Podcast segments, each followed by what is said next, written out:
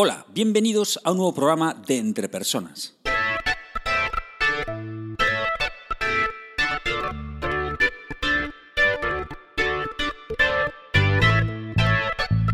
Un podcast donde hablamos sobre todo lo relacionado con el desarrollo de las habilidades y competencias en las organizaciones. Mi nombre es Raúl García y podéis encontrarme en la web www.entrepersonas.com. Hoy es día 8 de febrero de 2017 y este es el programa número 59 de Entre Personas. En el programa de hoy leo y comento las respuestas a la pregunta del mes de enero. ¿Qué hábitos tenéis de compra y lectura de libros de desarrollo? Vamos allá.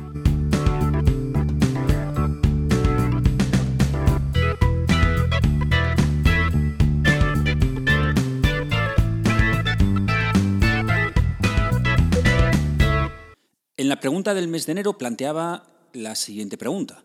¿Compráis libros de desarrollo de competencias? ¿Habéis comprado alguno alguna vez? ¿Lo habéis regalado? Si lo compráis, ¿lo compráis en papel? ¿Lo compráis en digital? ¿Cuántos libros de este tipo compráis al año? ¿Lo compráis por recomendación de alguien? ¿Los buscáis vosotros? Etcétera, etcétera, etcétera. Es decir, preguntabais sobre, sobre cuáles son vuestros hábitos de lectura y compra de libros sobre desarrollo de competencias o sobre desarrollo en general, ¿no? Bueno, pues 11 personas me han enviado sus respuestas por email y alguna incluso con recomendación de libro, así que ahí van. Empezamos por Raúl, tocayo mío, y contesta o responde lo siguiente. Hasta la fecha no he comprado ningún libro de desarrollo profesional. Bueno, aunque sí creo recordar haber leído dos que me han recomendado. Lo que sí que suelo hacer es, si en algún momento dado deseo desarrollar alguna habilidad, buscar sobre todo a través de Internet información al respecto que me pueda ayudar. Por último, darte las gracias por los podcasts con los que nos brindas, que nos sirven, al menos en mi caso, a plantearnos nuevamente algunas cuestiones que quizás por el día a día dejamos de darles la importancia que se merecen. Muchas gracias, muchas gracias por el reconocimiento, Tocayo, por el reconocimiento a estos programas de, podcast que hago. Y, bueno, pues empezamos con una persona que no compra libros, él, mismo lo reconoce, de este tipo, sino que lo que hace es que para desarrollarse busca información en Internet. Y me parece genial porque al final cualquier recurso es bueno. Internet es verdad que puedes encontrar cualquier cosa, también hay mucha basurilla, evidentemente, pero, bueno, puedes encontrar cosas muy interesantes. Así que me parece también una buena forma de desarrollar competencias, por supuesto. Vamos ahora con la respuesta de Nuria. Y Nuria dice, que, dice lo siguiente. Sobre si compras libros de desarrollo de competencias, dice, solía hacerlo en el pasado, ahora hace un tiempo que no compro, aunque me han regalado uno recientemente. Mm, ante la pregunta de ¿has comprado alguna alguna vez? Dice sí, y también ha regalado alguno. Y, los prefiere en papel, pone que lo prefiere en papel. Y, la pregunta, ¿cuántos libros de desarrollo de competencias eh, compráis al año? Contesta, actualmente no compro. En el pasado yo diría que uno por año. Vale. Y, a la pregunta si, pues, si, lo compra por recomendación de alguien o, o, los busca, dice por recomendación de alguien. Muy bien. Muchas gracias, Nuria, por tu información. Y es cierto algo mm, que, dejas caer o que yo interpreto, ¿vale? Que leer lleva su tiempo, ¿no? Es algo que quizá cuando tenemos tiempo, en momentos de nuestra vida cuando tenemos más tiempo, realizamos con, bastante hábito, ¿vale? Pero quizá en otras épocas de la vida, pues eh, cuesta un poco más, porque estamos más cargados de trabajo o tenemos otras bueno, otras ocupaciones, otras responsabilidades, etcétera, etcétera. O sea que es verdad que hay momentos y momentos, ¿no? O temporadas y temporadas. Así que eso es totalmente cierto. Y además porque, porque leer sobre competencias requiere, eh, al menos en mi opinión, pues un trabajo importante, ¿no? Es como, es como cuando estudiábamos, ¿no? Estudiar era, era un trabajo, ¿no? Es decir, subrayar, anotar, eh, pues eh, añadir comentarios propios, eh, apuntarse cosas concretas para, hacer, para realizar. Bueno, pues todo eso requiere un trabajo y evidentemente eso pues requiere cierta presencia de, espíritu, ¿no? O de concentración. Así que evidentemente lleva su tiempo y hay que encontrarlo. Así que por supuesto que depende de las etapas de, la vida o de épocas. Muy bien, Gracias, Nuria, por tu respuesta. Vamos ahora con Nacho. Y Nacho dice, no es muy habitual leer, libros de, desarrollo de competencias.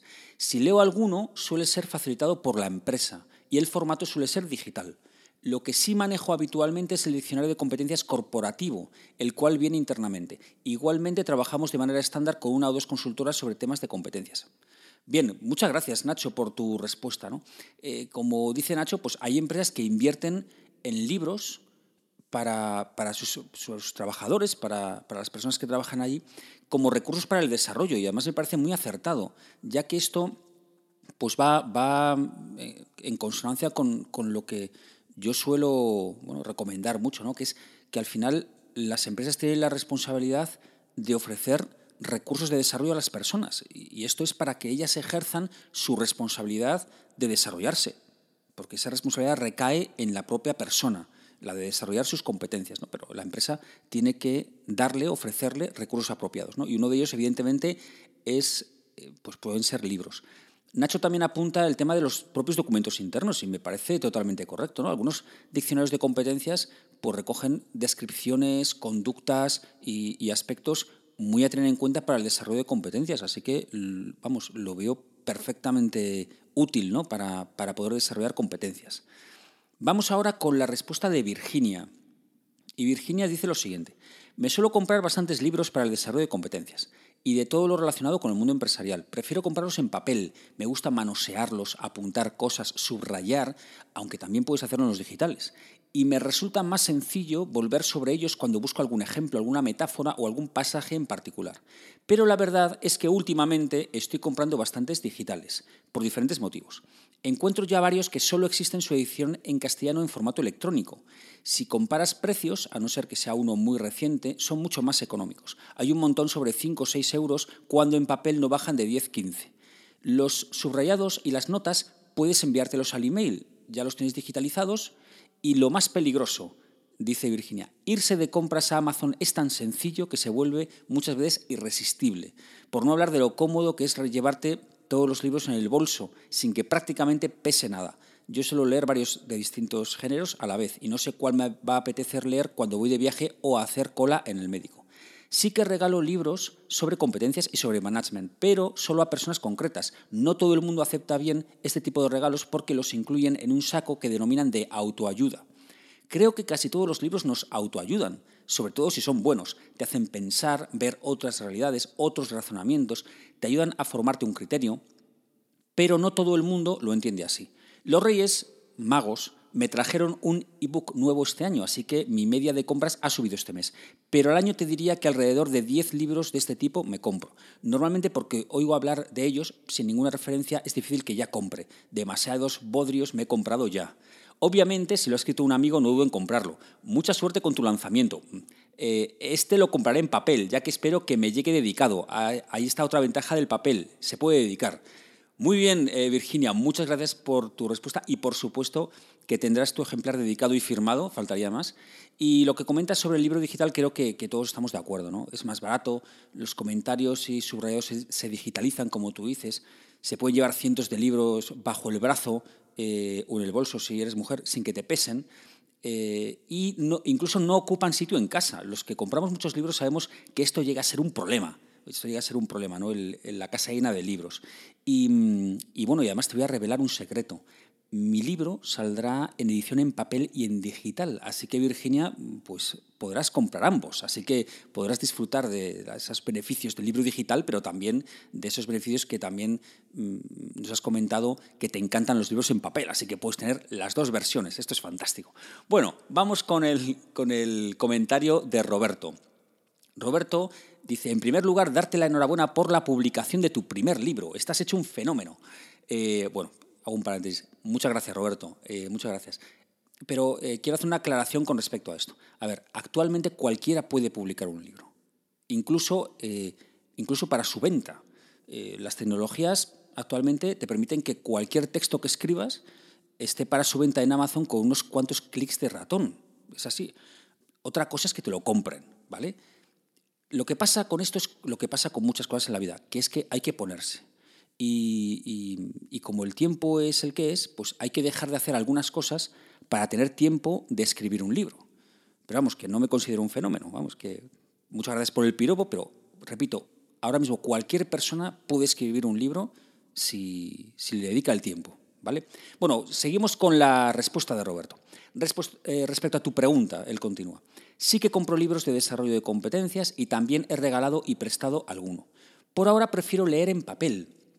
No te sabría decir una cantidad exacta de la cantidad que compraba al año, y digo compraba porque me he propuesto no comprar más hasta que consiga leer todos los que tengo pendientes de lectura, que son bastantes. Los que tengo tentación de comprar, pero no compro, los voy apuntando en una lista para cuando tenga mi contador de libros pendiente de lectura de nuevo a cero.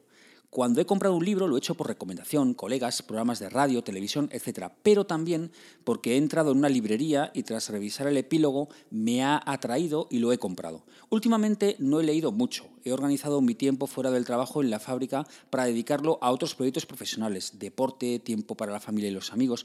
No obstante, en breve volveré a incorporar ese tiempo de lectura a mi rutina diaria. Como siempre, un placer. Cuídate y mucha suerte con el libro. Muchas gracias, Roberto, por tus deseos y por tu respuesta. Eh, dices que has prestado, pero no dices si te los han devuelto. Y es que prestar libros tiene mucho peligro, ¿eh? Bueno, en fin. Em, ¿Qué razón tienes que, leer lleva tiempo? Y es verdad que, que, también, bueno, como he comentado antes, ¿no? En otra respuesta. Pero también es verdad que em, que la compra de libros se puede convertir en una enfermedad compulsiva. Yo, yo realmente me considero enfermo en este aspecto. O sea, soy, soy un comprador compulsivo de libros que estoy en permanente rehabilitación. Eh, pero, a veces recaigo, es así. Lo, mejor es no engañarse a uno mismo. O sea, si uno es un enfermo, pues lo es y ya está, ¿no? Em, bueno, te deseo, Roberto, que pongas tu cuenta de libros pendientes de lectura a cero cuanto antes y que vuelvas a comprar libros pronto. Mm, vamos con la contestación de Pablo. Pablo eh, me dice, Hola Raúl, sí compro y regalo. Lo prefiero en papel y los leo en viajes. Los últimos en inglés para mejorar. El título de los que estoy leyendo actualmente son uno es eh, Business Without the Bullshit, bien, eh, y el otro es This is Lean Resolving the Efficiency Paradox. Bueno, pues eh, muy bien. Muchas gracias Pablo por tu respuesta, por tus recomendaciones, ¿vale? Que las he apuntado junto con otras que, que hacen otros, otros oyentes. Y, la verdad es que eso de leer en otros idiomas para mejorarlos me parece un acierto. ¿no? Yo sí que lo he hecho alguna vez, leo bastante más despacio, pero, pero bueno, sí es verdad que vas cogiendo mucho vocabulario, sobre todo vocabulario técnico o específico, y eso desde luego está fenomenal. Respuesta de Alberto. Alberto nos dice, confieso que soy un pésimo lector de este tipo de libros. Habré leído tres o cuatro a lo sumo, y sí que recuerdo alguno como La paradoja de James C. Hunter. Muy interesante. Esto no quiere decir que esté en contra de los mismos, ni mucho menos. Os cuento. Siempre he considerado el liderazgo como la base sobre la que sustentar nuestras competencias, y el tipo de liderazgo que yo utilicé creo que se basó en mi experiencia profesional, sufriendo a veces y disfrutando otras a jefes de lo más variopinto. No solo se aprende de lo bueno, sino que se saca mucho provecho de las malas experiencias para recapacitar en nuestros comportamientos futuros como líderes. Leí La paradoja hace 10 años y cuando la releí hace dos me vi reflejado en muchos pasajes y pensé que no había estado muy lejos de lo que todos esperamos de un líder. Algo me habría ayudado a haberlo leído, seguro. La deformación profesional te hace buscar ejemplos de liderazgo en todos los ámbitos de la vida y en todas las épocas. Y desde aquí propongo una sugerencia de lectura sobre un líder de hace 2000 años que demostró que se podía liderar un imperio con unos valores que hoy creemos descubrir, pero que eran perfectamente trasladables a la dirección de una compañía de hoy en día. Modelo, tesón, escucha activa, equipo, orgullo de pertenencia, humildad, orientación a resultados, innovador el personaje era hispano y fue el primer emperador de Roma no nacido allí. Efectivamente, se trata de Trajano. Mucha suerte, mucha suerte con tu libro, prometo leerlo. Muy bien, muchas gracias Alberto por tu respuesta y por tu promesa de leer mi libro. Espero que también lo compres. Em, planteas, planteas algo de lo que estoy absolutamente convencido mm, que existen numerosos recursos para desarrollar competencias. ¿vale? En este caso que expones de liderazgo, pues, pues puede ser una película, puede ser una novela e incluso puede ser entrar en la frutería de la esquina y, ver cómo se atiende a los clientes, porque al final de todo se aprende si estás suficientemente atento. ¿no? Tienes que estar con la parabólica bien, bien, bien orientada y captar todo lo que hay a tu alrededor, ¿no? y, al final de todo se aprende. Y, y puedo afirmar que por ahí va mi libro. ¿vale? Mi libro no es un libro técnico, sino que es un libro de ficción, pero que te puede hacer reflexionar sobre algunos aspectos de la comunicación entre personas. ¿Vale? Va por ahí un poco el, tema. Mm, me, apunto, me apunto a Trajano, ¿vale? Me apunto a Trajano como lectura. ¿Vale? Yo tuve una época de novela, de novela histórica muy fuerte. Mi personaje favorito es Alejandro Magno. Y, pero me apunto a Trajano, evidentemente, para leerlo eh, en próximas lecturas históricas. Vamos con José Ignacio. José Ignacio dice, buenas tardes Raúl. Mis hábitos de lectura son bastante erráticos en este tema. Suelo comprar libros por recomendación de alguien o bien me pasan copias en versión digital, cosa que prefiero ya que los libros de este tipo son más bien consultivos, para leer a ratos cortos y mezclándolos con otros de lectura más bien de evasión. Esta, alternancia es más fácil de hacer por los ebooks que llevarte varios libros de viaje. Eh, efectivamente. Muchas gracias, José Ignacio, por tu respuesta. Claro, los libros digitales no ocupan sitio, ¿no? Es una de las grandes ventajas que tienen. Y yo recuerdo haber viajado metiendo en la maleta un par de libros en papel. Qué tiempos aquellos, ¿eh? Y, no tan lejanos, ¿eh? la verdad. Vamos con la respuesta de Ricardo. Ricardo dice, el último que me he leído y que he comprado en papel ha sido Managing to Learn. Eh, y me dice, creo que le hay en español, para desarrollar la competencia de problem solving, y es de John Suk. Bien, muchas gracias, Ricardo, eh, por la recomendación. Me la apunto. Y además, me habéis dado una idea mm, muy interesante para una futura pregunta del mes. No de este mes, que ya la tengo pensada, eh, pero para el futuro voy a preguntar, os voy a pedir recomendaciones de libros para desarrollar competencias. Estoy absolutamente seguro de que vais a ser capaces de recomendarme y de recomendar a todos los oyentes un montón de libros muy, muy, muy interesantes, seguro. Me la voy a apuntar para hacerla en el futuro, desde luego. Leticia. Leticia dice, enhorabuena por tu libro. Muchas gracias, Leticia.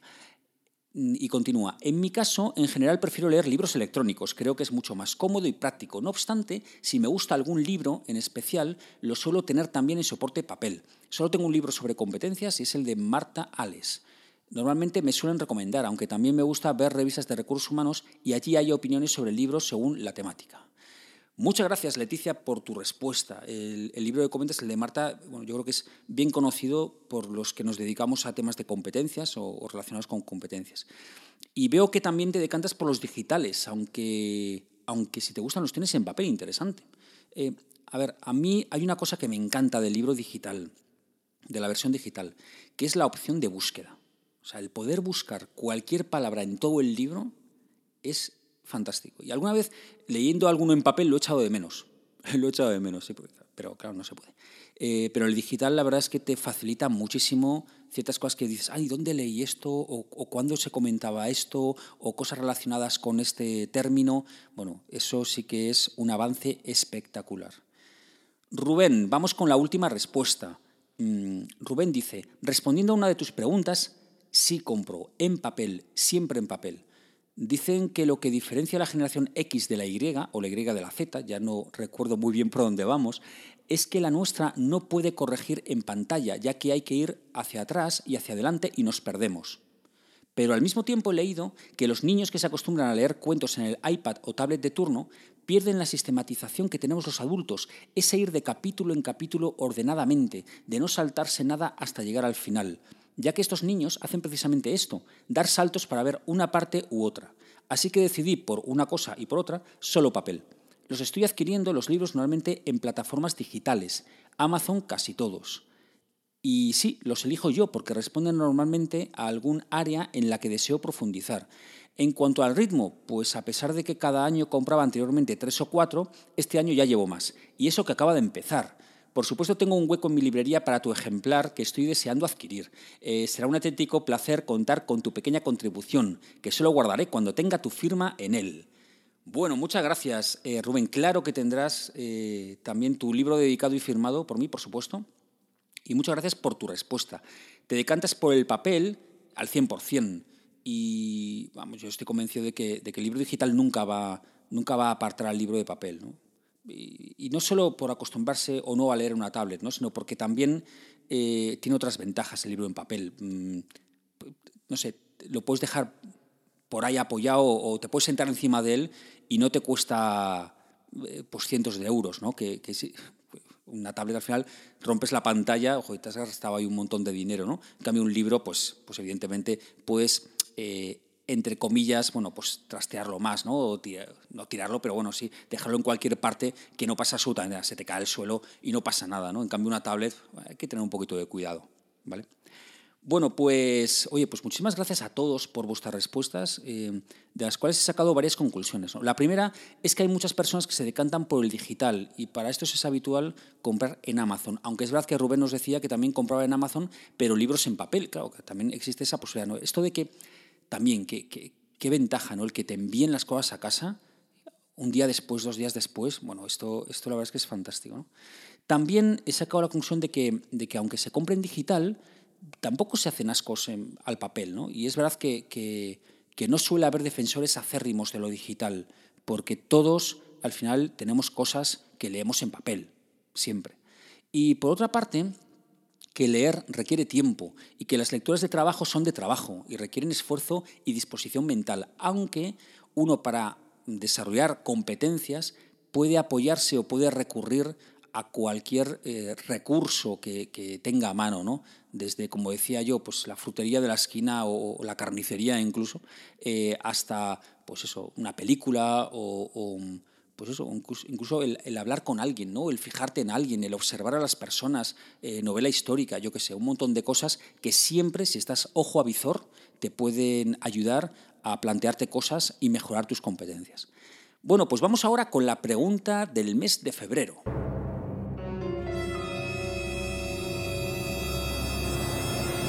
La pregunta del mes de febrero es la siguiente.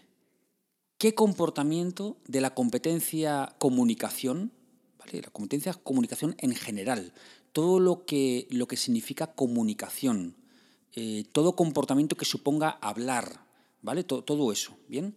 ¿Qué comportamiento de, esa competencia general, desde tu punto de vista, es el más complicado de desarrollar? Eh, yo qué sé, pues eh, la empatía, por ejemplo, o, la asertividad, o, hablar en público, o la negociación. Es decir, ¿qué aspecto, qué comportamiento de la competencia general comunicación es la más difícil, la más complicada de desarrollar? ¿vale? Si no viene ya de, serie, eh, pues ¿cuál, es, ¿cuál es más difícil de desarrollar? ¿vale? Os lo planteo así, ¿no? Que puede ser por vosotros, ¿no? Que veis que vosotros tenéis que desarrollarla y, lo veis como una cuestión complicada si no, si no viene de serie, o, bueno, o que lo veis en los demás, ¿no? Qué difícil es el que este comportamiento en concreto de comunicación sea algo que uno aprenda, ¿vale? Así que la dejo ahí para el mes de febrero. Me puedes enviar tu respuesta a esta pregunta del mes, ya sabes, por email a raúl.garcía.entrepersonas.com o también la puedes dejar en la web www.entrepersonas.com barra blog. Espero sinceramente que este programa te haya sido de ayuda y no olvides que las empresas son las personas que trabajan en ellas y que tú eres el máximo responsable de tu desarrollo personal y profesional. Saludos.